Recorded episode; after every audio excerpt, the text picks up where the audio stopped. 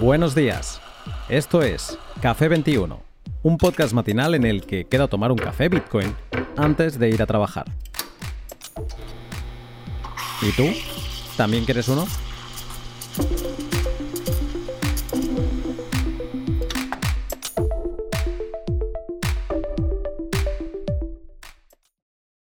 Buenos días, Jesús. ¿Qué tal, Luna? Pura vida, ¿cómo vas? Pues muy bien, eh, bien aquí desayunando eh, en, este, en este horario especial contigo, que además me gusta porque sé que eres una persona que, que madruga bastante. Yo también, lo que pasa es que hoy he tenido un problemilla porque ayer me, invitaron a un stream y estoy como medio descolocado, me fui a dormir tarde, pero me levanto también temprano y, y me gusta esto de levantarme, tomar un café y antes casi que ponerme con el día, pues ponerme a hablar un poco de fiscalidad de Bitcoin, que no está nada mal, así eso te despierta de golpe. Es, una pesadilla. Yo creo que igual crees que estás todavía en, la pesadilla del último sueño, ¿no? Hablando de, de, cripto ya, de fiscalidad cripto a primero a la mañana, pero nada, nada. Venga, aquí echamos una mano y despertamos a la gente rápido. Sí, perfecto. Pues nada, quería hablar contigo porque, bueno, eh, tuvimos nuestra charla, pues no sé si, bueno, fue antes de verano seguro, pero realmente en meses no sé si sabría contabilizarlo, pero a lo mejor hace cinco meses por el estilo, en el que hablábamos de muchas cosas. Se está acercando fin de año. Entonces digo, déjame hablar con Jesús a nivel, a nivel fiscal español, eh, qué tenemos que tener en cuenta cuando viene un fin de año para los eh, holders de, Bitcoin. Hay otro tema por ahí colgando, pero primero te lo voy a preguntar así en general. Gente que, tenga todavía Bitcoin en exchanges, que ya sabrán mi opinión sobre, sobre ello, ¿qué tenemos que tener en cuenta ahora que viene final de año? Vale, pues hay dos cosas importantes. Primero, lo de tener las, los Bitcoin en, exchanges te está refiriendo exclusivamente, entiendo, al modelo 720, ¿no? Eh, te digo esto ¿por qué? porque eh, independientemente de donde tengamos las cripto, nuestros bitcoins lo tengamos en, exchanges, en una wallet personal, en, un, en cualquier sitio, eh, por un lado, si tenemos cualquier tipo de rendimiento, cualquier permuta realizada con, dicha, con dicho bitcoin, se tributa independientemente que esté en un exchange, en un exchange en el extranjero, nacional, en tu wallet o lo que sea, ¿vale? Por lo tanto, en renta siempre tributan, independientemente de donde lo tengamos, ¿no? Entonces, cuando hablamos de eh, que sean exchanges o no a final de año, nos referimos sobre todo al modelo 720. Entonces, en julio aprobaron la ley en la cual se dice que habrá que declarar los, las cripto que tengamos en exchanges en el extranjero. Cuando dice exchanges, realmente dice que haya un tercero que tenga las claves privadas de, nuestras cripto, ¿no? que se dedique a, mantener nuestras claves privadas. ¿no? Entonces, claramente se está refiriendo a exchanges y dice que ese tercero esté en el extranjero por lo tanto, exchanges en el extranjero. ¿no? Entonces, eh, la ley salió en julio, pero resulta que no ha salido el reglamento. Entonces, en, la ley dice que reglamentariamente se dirá cómo se informarán de, de estos bitcoins que tengamos en exchanges en el extranjero, pero claro, a día de hoy, que estamos a final de noviembre, todavía no ha salido ese reglamento. Por lo tanto, eh, habrá que esperar a ver lo que nos dicen en ese reglamento. Si hay algún límite de 50.000 euros, no hay ningún límite de 50.000, si hay que declarar por cripto, por exchange o lo que sea, ¿no? De todas formas, teniendo en cuenta que ya existe el reglamento del 720 de las cuentas corrientes, las acciones y los inmuebles, y todos ponen un límite de 50.000 euros, que cuando sobrepasas ese límite global eh, ya tienes obligación de declarar, pues si alguien no quisiera declarar en el modelo 720, que se, se, presenta en marzo del año 2022 por el saldo que tengas a 31 de diciembre, pues lo, una de las primeras cosas que tendrías que hacer antes de final de año sería intentar tener menos de 50.000 euros en exchanges en el extranjero, ¿vale? Es decir, habría que sumar todos los bitcoins que tienes en exchanges, ojo, exchanges o plataformas o, ¿sabes? Que decir, algo que, tengan ellos tus claves privadas. Eh, y entonces, eh, si sumas más de 50.000 euros, aquí, ojo, claro, que estamos a final de año nos queda un mes, eh, pues si hay una, una, subida de estas de última hora, a ver si resulta que nos vamos a quedar con 40.000 euros en, en, Bitcoin en un exchange y con la subida de última hora nos, nos pasa a 60.000. Bueno, pues bendita subida, pero bueno, eh, simplemente habría que tenerlo en cuenta, ¿no? Entonces, aquí la cuestión fundamental es, uno, si sale ya el reglamento o no. Si no sale el reglamento, pues igual no tenemos ni que declarar modelo 720. Y punto dos, si nos interesa o no eh, tener que hacer movimientos para, dejar de hacer el 720. Al final el 720 es exclusivamente informativo, es decir, no es de pago, pero claro, ya es una información que le estás dando a, Hacienda.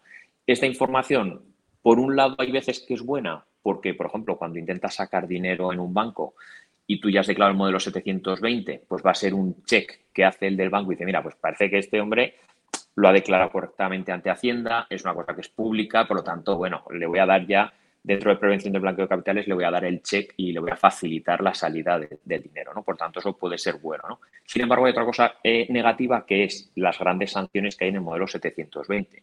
Y resulta que igual se te olvida un exchange de estos antiguos que tenías por ahí y te mete una sanción muy grande, aunque esa sanción desde luego sería totalmente recurrible. Entonces, cuando hablamos de exchanges en el extranjero, Luna, eh, final de año, modelo 720 es lo único que nos influye absolutamente. Que estén en el extranjero, que estén en exchange, solamente es el 720. Y por ahora tenemos que esperar un poco al reglamento. Pero si no queremos salir, pues cuanto antes nos los llevemos a una wallet en la cual tengamos nuestras claves privadas, pues desde luego evitaremos tener que declarar ese modelo 720. Vale, este, este fue un poco el, coco del último pod que grabamos, que viene el 720, ¿no? Como que viene el lobo. Y, y han quedado, o sea, de todo esto que me cuentas, la primera duda es, ¿puede ser que no publiquen el reglamento y este año mm, nos volvamos a olvidar del 720? Pues puede ser, fíjate, nosotros estuvimos hablando con el presidente de la mesa del Congreso de Hacienda, ¿vale? Es decir, con el, con el que lleva la mesa del Congreso de Hacienda, pues con el presidente, ¿no? Y nos dijo que, eh, que realmente los reglamentos se suelen retrasar muchísimo. Lo único que este reglamento, eh, yo creo que Hacienda lo considera clave porque a día de hoy Hacienda sabe toda nuestra información de nuestras nóminas, sabe dónde vivimos, sabe cuántos intereses hemos cobrado, si tenemos acciones, si tenemos inmuebles, sabe todo, sabe, los movimientos de nuestra tarjeta, sabe todo, ¿vale? Sin embargo, de la parte cripto no sabe absolutamente nada.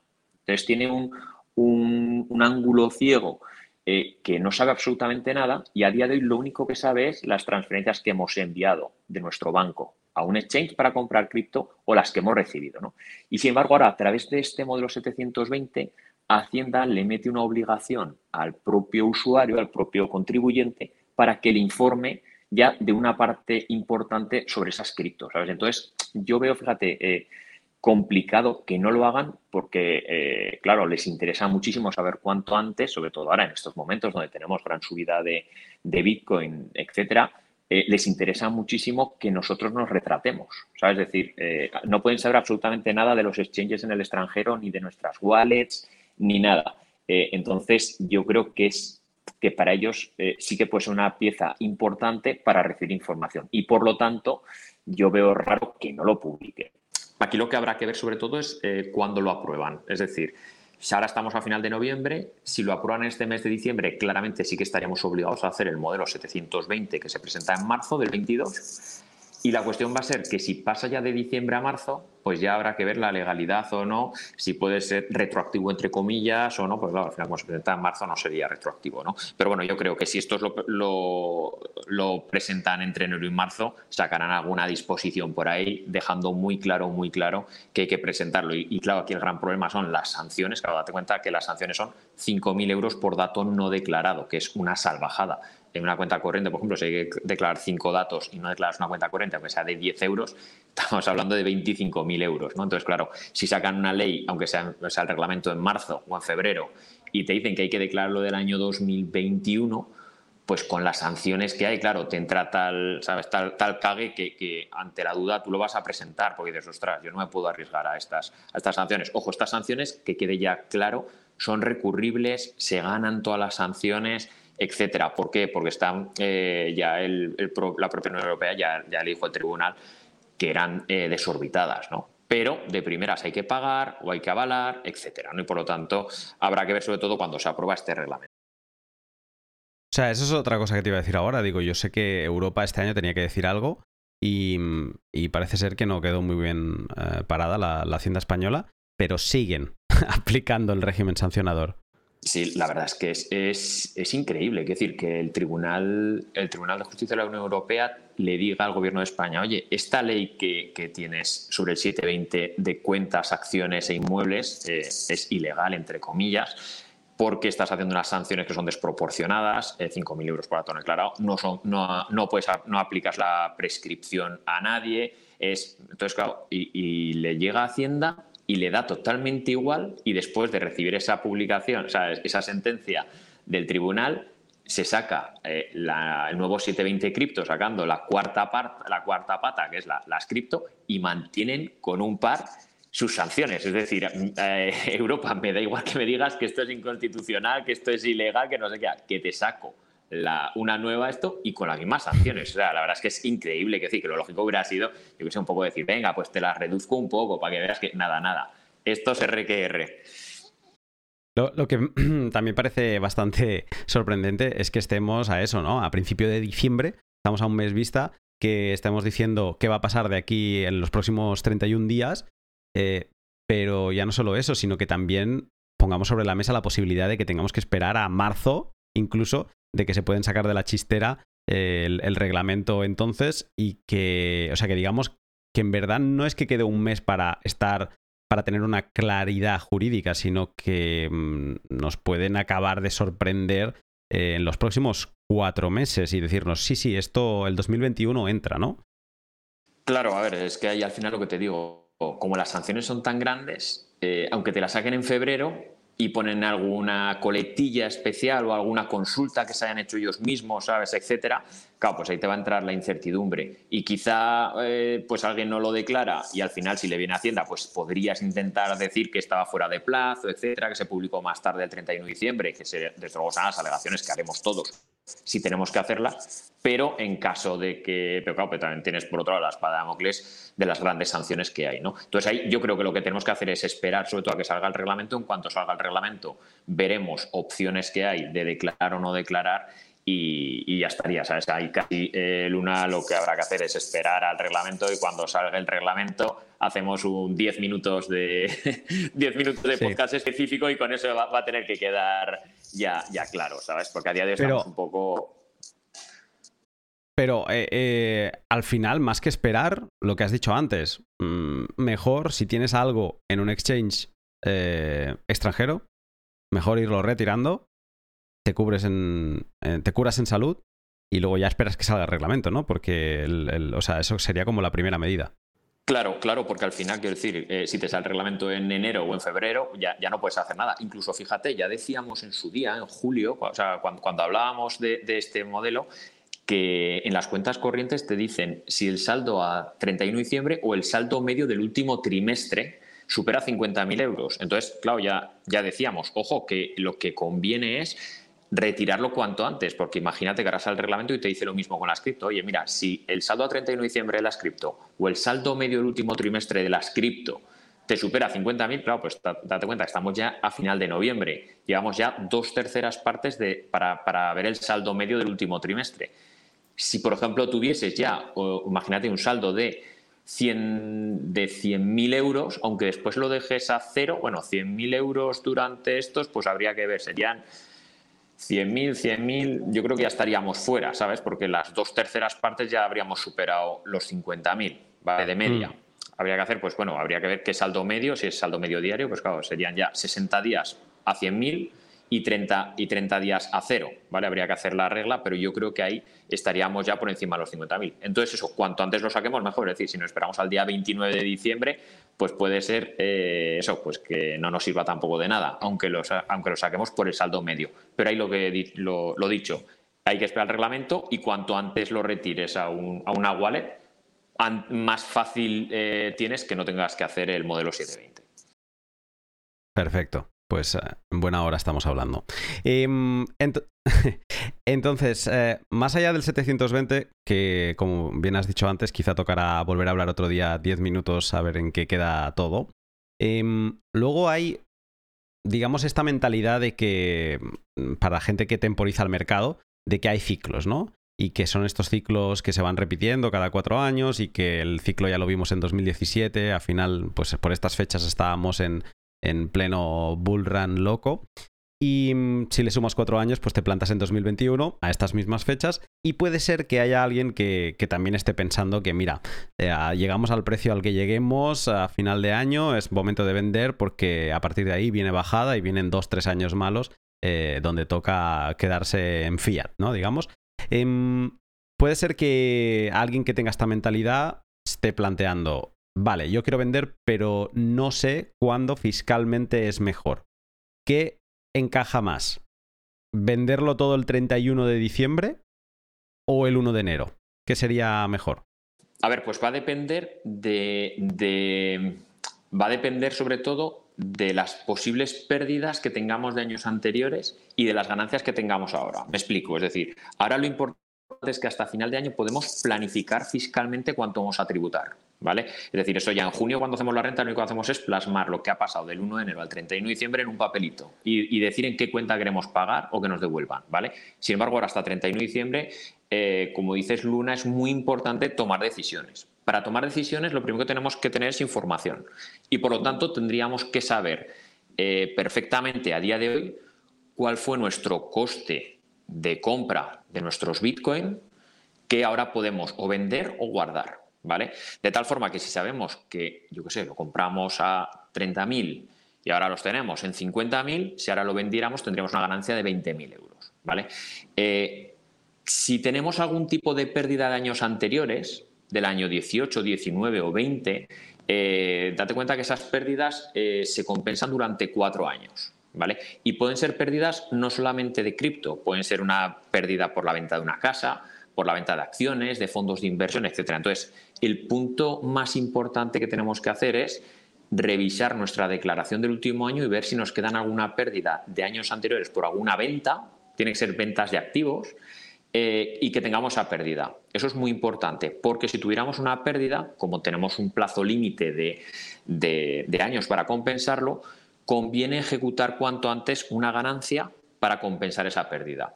Porque, claro, imagínate que tal y como dices, si el año 21 lo acabamos arriba en bullrun a tope y de repente entra un mercado bajista en 2022, 2023, claro, igual no podríamos generar beneficios en esos años para compensar esa pérdida que se nos puede, que la podemos perder, ¿vale?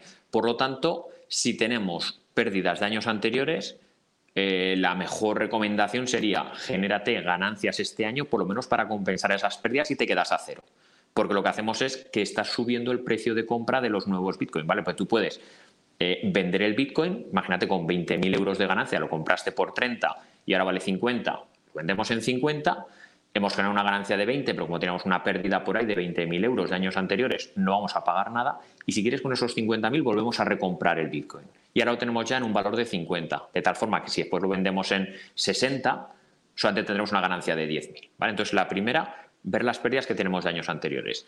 Si no tenemos pérdidas de años anteriores o las hemos superado, ¿vale? O, ya las hemos pasado con las ganancias que tenemos y por lo tanto cualquier venta que hagamos ahora va a suponer tributación, la recomendación sería, si podemos esperar a 2022, mejor que vender en el 21.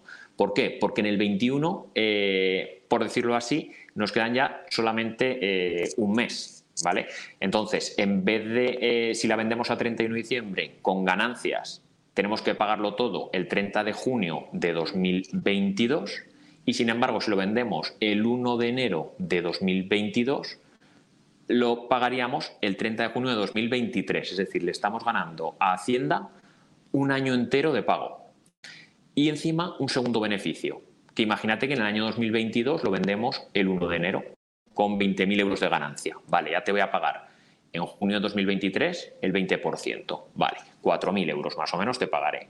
Pero claro, ahora tenemos todo, el año 2022 porque eh, que ahora entra el market, eh, a principio de vendemos y entramos en bear market. Igual puedes vender alguna cripto que tengas por ahí guardada en pérdidas, justo ahora en el bear market que, que empieza a bajar y generar una pérdida, entonces tendríamos un año entero para poder generar algún tipo de pérdida o con acciones o con fondos o con casas o con cripto para eh, compensar esa ganancia que acabas de realizar el día 1 de enero. ¿Vale? No sé si me explico, Luna, pero es decir, yo creo que la planificación fiscal aquí sí que es súper importante porque, claro, imagínate que llegamos el 31 de diciembre, lo vendemos con un pedazo de ganancia enorme, imagínate que hemos ganado 100.000 euros en 2021 por esa venta del 31 de diciembre. Vale, pagamos el 21 por, el 20%. Vale, pero volvemos a comprar cripto para tenerla ahí. Eh, queremos seguir estando en cripto o tenemos otras cripto por ahí. Y de repente el 22 entramos en pérdidas. Claro, resulta que en el 21 hemos tenido que pagar eh, pues 20.000 o 30.000 euros y en el 22, 23, 24 no vamos a pagar nada de impuestos. Entonces, sin embargo, es mucho mejor hacerlo en el 22 para evitar eh, pagar en el 21 y que en el 22 podamos incluso compensar con pérdidas si las hay. Si no las hay porque seguimos ganando, pues mucho mejor, ya pagaremos dentro de un año, ¿sabes? Eh, sobre todo lo que veo aquí que es importante es, eh, pues eso, saber si estás en pérdidas. si tienes pérdidas, pues em, digamos que te puede interesar compensar este año. Si no, mm, mejor el 1 para ganar tiempo y para tener mm, toda, pues un año más, ganas un año para poder crear cualquier estrategia que te beneficie fiscalmente. Exactamente. Exactamente, al final, al final la cuestión es esa de eso, pues retrasar siempre en los impuestos lo que nos interesa es diferir el pago, es decir, si en vez de pagar hoy pago dentro de un año, mucho mejor, durante un año voy a disponer de ese dinero para poder generarle una rentabilidad, ¿vale? Para que lo tenga Hacienda, mejor lo tengo yo. Eh, y después la segunda parte de eso es aprovechar las pérdidas que tenemos de años anteriores o poder aprovechar las pérdidas futuras. Entonces, por eso es muy importante tomar ahora las decisiones. Pero para eso lo primero que te digo, información. Tenemos que saber, eh, para eso pues, tenemos que utilizar algún software que nos ayude a decir cuánto te costó, cuánto vale ahora, etcétera, ¿sabes? Para tomar decisiones. Eso es, eso es fundamental. Y tengo una última pregunta en este café mañanero que, nos estamos pegando de fiscalidad Bitcoin. Eh, y es, em, este año cerramos 2021 y creo que también es importante porque estaremos cerrando, o sea, empezarán a vencer eh, años anteriores donde prescribirán, digamos, eh, operaciones y, movimientos que hayan tenido diferentes usuarios. ¿Qué año es el que cae cerrando 2021? Acuérdate, Luna, que ya en el anterior, en el anterior podcast comentábamos que, ahora justo en junio de 2022 nos va a prescribir el año 2017. El año 2017 es época de pedazo de subida de 500 a 20 mil dólares. Entonces, eh, este año que pase junio va a ser súper, súper importante, porque el año 17 va a estar prescrito. Por lo tanto, todas las ganancias que hayamos tenido en 2017, todas las ventas que hayamos hecho en 2017, eh, que no hayan tributado, bueno, pues estarían prescritas y no, y no tributarían. Ahí fíjate como un pequeño tip, ¿vale? Para los, para los oyentes, si a final de junio, si estuviéramos el día 20 de junio de 2022, por decirlo así, y, y, de repente nos llega una carta de Hacienda, tienen 10 días cuando, cuando nos la traen, para volver a enviárnosla. Entonces, lo mejor sería no cogerla, ¿vale? Siendo, eh, estoy apurando, apurando, ¿eh? a final de junio de 2022, si no cogiésemos la carta de Hacienda, entonces la tienen que volver a enviar una segunda vez, etcétera, y podríamos intentar saltarnos el, año 2017. Son en casos muy, muy, muy, eh, muy peculiares y nosotros en algún caso nos ha tocado, sobre todo cuando hay una sede electrónica por el medio, es decir, no la abras todavía, que la tienes aquí, tenemos 10 días para abrirla y la, y la vamos a abrir una vez pasado el periodo de prescripción, ¿vale? Pero bueno, hay veces, hay gente con mucho dinero que desde luego sí que yo desde luego estaría tanto para, para, no, para no cogerla si en algún momento me llegara a final de año, ¿vale? Pero bueno, la, idea es esa, que decir que por eso yo creo que, ahora, y, me consta porque hemos tenido ya algún, alguna cartita de Hacienda del año 2017, creo que, ellos tienen la, intención del año 17 revisar por lo menos algo, ¿no? Pero bueno, el 17 sé que se nos prescribirá en junio. Em, el 20 de junio nos vamos todos a El Salvador eh, y cerramos la puerta de casa, dejamos el teléfono y nos vamos. El día 20 de junio, si no te ha llegado nada, desaparece, vete de vacaciones este año, no te vayas en agosto, vete el 20 de junio no vayamos a, cometer un error. Y sobre todo, da órdenes de que nadie recoja cartas. Eso es, es importante. Eh, Jesús, eh, pues te agradezco la actualización. Em, espero que no, que no tengamos que hacer un express de aquí a abril eh, para saber. Ay, de aquí a marzo. Para saber que. Para hablar de, ese reglamento del 720. Espero que no, que se les pase y que, que sigan tirando para adelante. pero bueno, si, si hablamos, eh, si tenemos que hablar entonces, pues será placer, eh, un placer. Podemos hacer otro café eh, fácilmente. Desde luego, ojalá no tengamos que hablar de esto, si hace falta hablar de cualquier otra cosa, sin problema, pero a ver si hay suerte y no, y no lo y no lo aprueba. Así que nada, yo seguiré ahí escuchándote, oye, y joder, la verdad es que menudo pedazo de, de post que te has montado, que te has, que te has montado en El Salvador, ¿eh? Para los, los, pelos de gallina, la verdad, se, ponía la, piel de gallina, la verdad, impresionante. ¿eh? enhorabuena. Pues nada, muchas, muchas gracias por ella, ha sido un momento muy especial. Y, me alegro que te hayan gustado. Pero bueno, eh, Jesús, siempre es un gusto hablar contigo eh, dentro de pod y fuera de pod. Así que nada, seguro que estamos en contacto y vamos hablando. Venga, un abrazo, que vaya muy bien.